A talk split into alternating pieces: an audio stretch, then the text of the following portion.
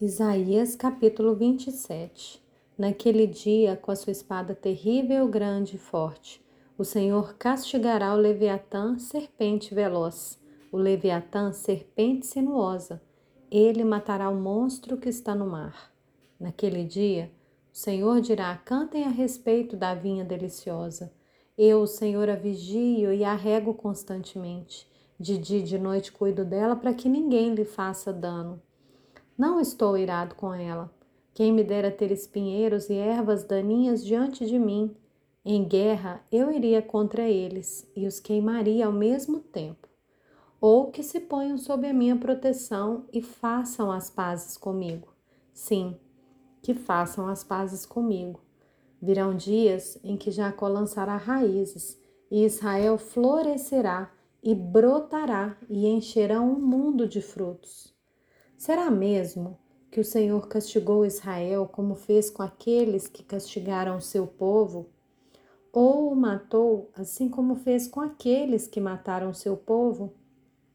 Com show, show e exílio trataste, com forte sopro expulsaste no dia do vento leste. Portanto, com isso será espiada a culpa de Jacó e este será todo o fruto do perdão do seu pecado. Quando ele fizer com que todas as pedras dos altares pagãos sejam esmigalhadas como se fossem pedras de cal, os postes da deusa Zerá e os altares do incenso não ficarão em pé.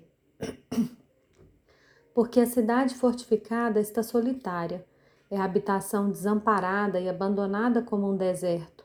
Ali pastam os bezerros, Ali eles se deitam e comem os ramos das árvores. Quando os ramos secam, são quebrados. Então vêm as mulheres e os apanham para fazer fogo, porque este é um povo que não tem entendimento.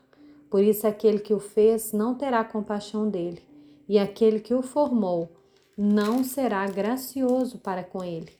Naquele dia em que o Senhor debulhará o seu cereal desde o Eufrates até o ribeiro do Egito, vocês, filhos de Israel, serão colhidos um a um. Naquele dia se tocará uma grande trombeta, e os que andavam perdidos pela terra da Síria e os que foram desterrados para a terra do Egito virão e adorarão o Senhor no Monte Santo em Jerusalém.